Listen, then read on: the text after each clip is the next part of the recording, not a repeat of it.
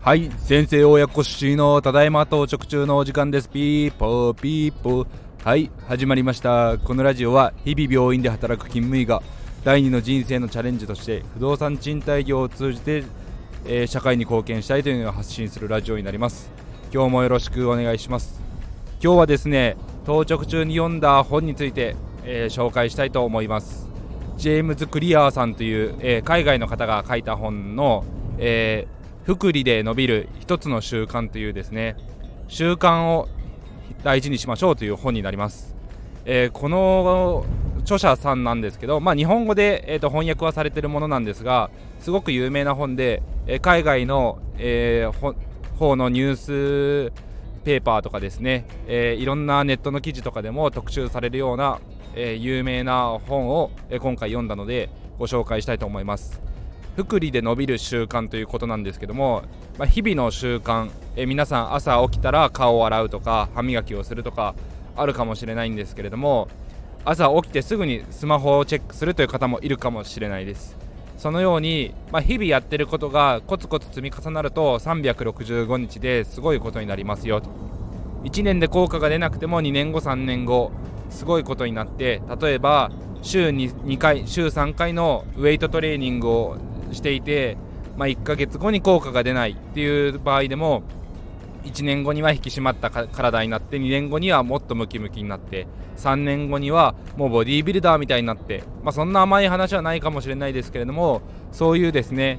コツコツ積み重ねていくようなことで、えー、まあ何、何事でも成果が出てきますよという本になります。そこで面白かったのが習慣をいいもの悪いもので自分でチェックをしてみましょうという、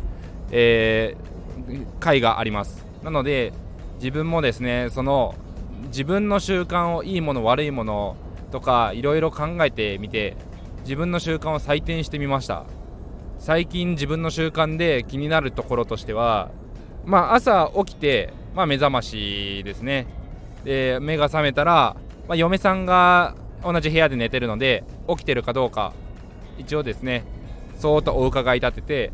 寝ていたらそろーっと出るようにしてます。なので嫁さんの状況をまず伺うっていうのが、えー、朝起きた時の習慣の一つですね。で僕がそわそわしていると嫁さんもあのちょうど目が覚めたりすることがあるので、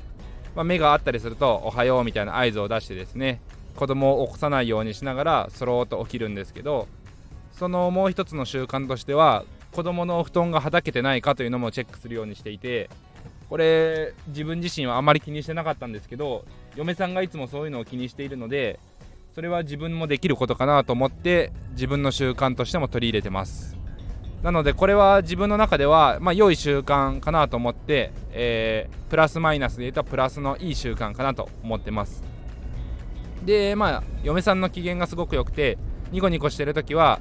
えー、朝起きて、えー、一瞬ハグしておはようっていう風にそれも自分の中では良い習慣かなと思ってます。で良くない習慣としては朝ですねあのー、目が覚めてまだ起き上がりたくない時布団で、えー、ゴロゴロしたい時とかは布団の近くについついスマホを置いてると、えー、スマートフォンをいじってしまったりとかをですね暗い部屋の中でいじってしまうのでこれは目にも良くないですし朝からブルーライトを浴びるのも良くないかなと思ってこれはマイナスの習慣ということで、えー、ちょっと自分の中で採点してみました。で今回読んだ本の中で面白いのが、まあ、習慣を見直して悪いものはそのトリガーになるものをやめましょうっていうことがありました。なので私の場合で言うともうスマホを布団の近くに置かないとかですね。まあ同じ部屋に置いておかないと目覚まし時計とかの兼ね合いで、えー、アラームが聞こえないなら布団手元からちょっと離れたところに置くっていう風にするとかですね。私の場合は腕時計で目覚まし時計というかアラームが、えー、感知できるようになってるのでバイブレーションは腕で聞こえますからもうスマホは別に布団の近くにはいらないので別の部屋に置くように最近ですね。してましてそうすると布団でスマホをいじることがないので、まあ、夜家族で少しお話ししながら眠りにつくこともできますし朝起きてすぐにスマホをいじることもなくなったのでこれは少しずつ習慣が変わってきたかなと思ってます。あと本の中であのー、いい習慣というか習慣にしていきたいものとかはトリガーをあの曖昧ではなくて具体的にしましょうというふうなことがありました。例えば筋トレをすると腕立てとか腹筋をするっていう時に昼休みになったら筋トレをするではなくてそれは曖昧なので、えーと、仕事が一段落してパソコンのノートパソコンの画面を切った時に筋トレをするという風にするとかしたらですね具体的になって、えー、曖昧さがなくなって習慣化しやすいということでした。なので、まあ、その例えでいくと昼休みに筋トレをするだと食事の前にトレーニングをするのか食後にトレーニングをするのかというところが曖昧で今日はまあいいかなとかですね。あまり習慣化しにくいみたいです。でも、えーと、具体化することによって仕事が一段落ついてパソコンの画面を切った時に筋トレをするとなるともう絶対に日々のですね中でそれが必ず訪れるトリガーなので、えー、腕立て伏せとか腹筋のトレーニングが習慣化して続けられるということでした。なので私の場合は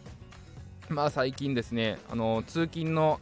途中に、えー、マイクを使ってこのようにスタンド FM を収録するというのが少しずつ習慣化してるんですけども、まあ、これが毎日ではないですけども週に3回ぐらいは収録できてるのでこれもいい習慣かなと思ってます。なので習慣のお化けという意味で私が尊敬しているのがやっぱりジョイフル大家さんジョイフル大家さんですね。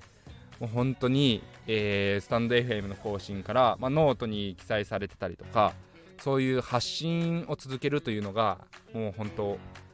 すごいですね。お化けですね。なのでそれもやっぱり複利の効果といいますかおそらく、まあ、ジョイフルさんにはまだお会いしたことはないんですけども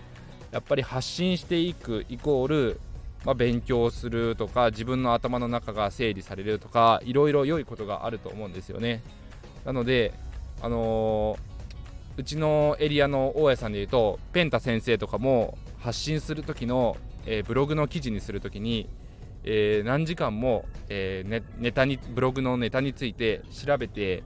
え情報が正確かとかそういうソースを確認して記事にされるというのがやっぱりなかなか大変ということで一旦記事ブログの、ね、方をですねお休みされるということでしたけどもやっぱり発信していくと自分の頭もすっきりする。インプットだけではなくてアウトプットすることで知識も定着するといういいことずくめなんですよね。なのでそれをいかに習慣化するかっていうのが、まあ、私にとっては通勤の空いた時間に、えー、マイクをもういつでも使えるような状態にしておく。これが自分の中での習慣になってますね。でネタがなかったら、あのー、収録できない時もあるんですけど、まあ、そうやって準備をしておくことでいつでもできるようにしてますね。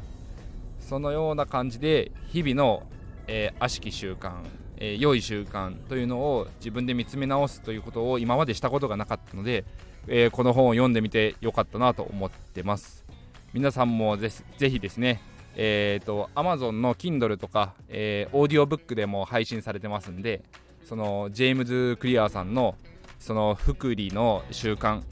参考にしてみてください。もし読みたいという方がいたら、えーと、こちら余ってる本がですね2冊買ったんで1冊送ったりもできますんでまたいつでもコメントしてください。今日もお聴きいただきありがとうございました。それでは皆さん明日からも頑張っていきましょう。バイバイ。